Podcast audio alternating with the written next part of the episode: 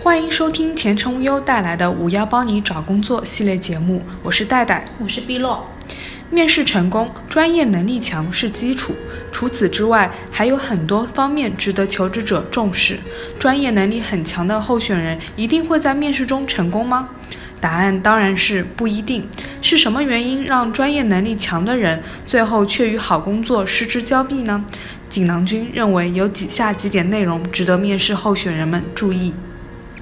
第一点，表达力。如果无法让面试官了解你有多么优秀，那么你能力再强也是明珠蒙尘，酒香还是怕巷子深的。这里的表达力包括两个方面，一是简历中的文字表达力，另外一方面是面试中如何恰到好处地秀出自己的能力。先说简历中的文字表达，想要写出好简历，必须研读招聘信息上的内容。根据招聘信息上的关键字来撰写简历，在撰写的时候一定要反复向自己提问：公司到底关注什么？招聘方不仅仅想看到的你曾经管理过一个团队，他的脑海里还会问到团队人数是多少，经历过哪些重大项目，最后成绩是如何。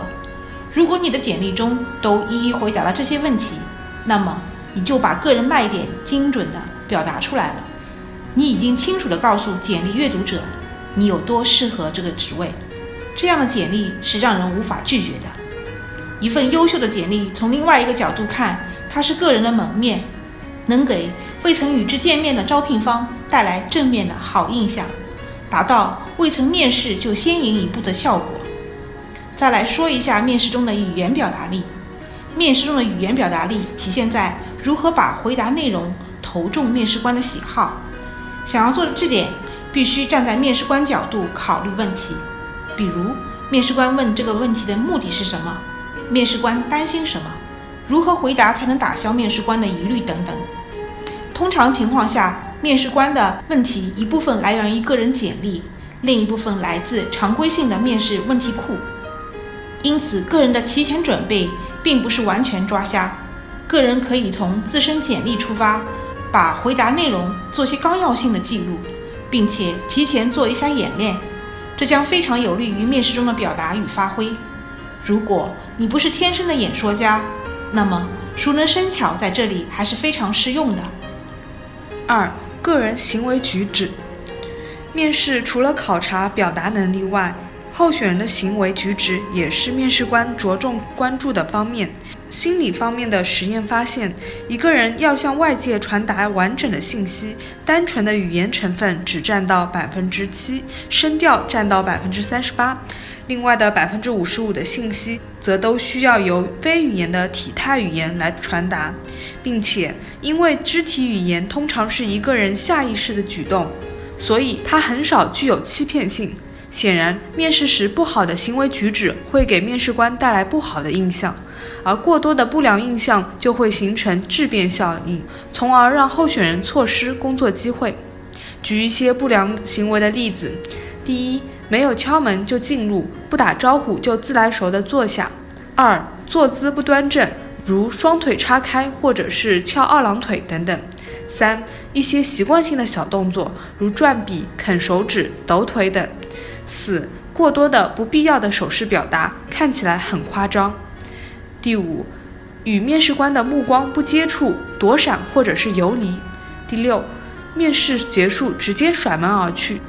第三，关于面试着装，众所周知，面试的第一印象对于面试的成败有着至关重要的作用。但是，面试穿什么能对面试官胃口，这个没有标准答案，因为每个行业、每家公司都有自己的喜好与特点，再加上面试官的个人喜好。要踩准这个点很难，我们与其纠结穿什么能加分，不如考虑穿什么不减分。中规中矩反而不容易出错，避免扣分才是面试着装的关键。面试着装注意点：首先，对于男生来说，着装最重要的两点，一是干净整洁，二是品质上乘。对于女生而言，裙装比裤装更讨巧，可以穿高跟鞋，但忌恨天高。其次，服装要平整，不能七皱八折，特别易皱的面料可以提前熨烫。再有，服装色彩尽量偏中性色或是素色，上装、下装和鞋的色彩要统一，可以用亮眼的配饰做点缀。最后，应聘者应做好梳洗工作，洗澡、刮胡，必要的理理染发等。面试前尽量不要吃味道强烈的食物，同时注意修理指甲。无论怎么穿，万变不离其宗的是在面试官前表现的专业、得体、自信。没有一位面试官会对一个装扮邋遢、不得体的应聘者心生好感。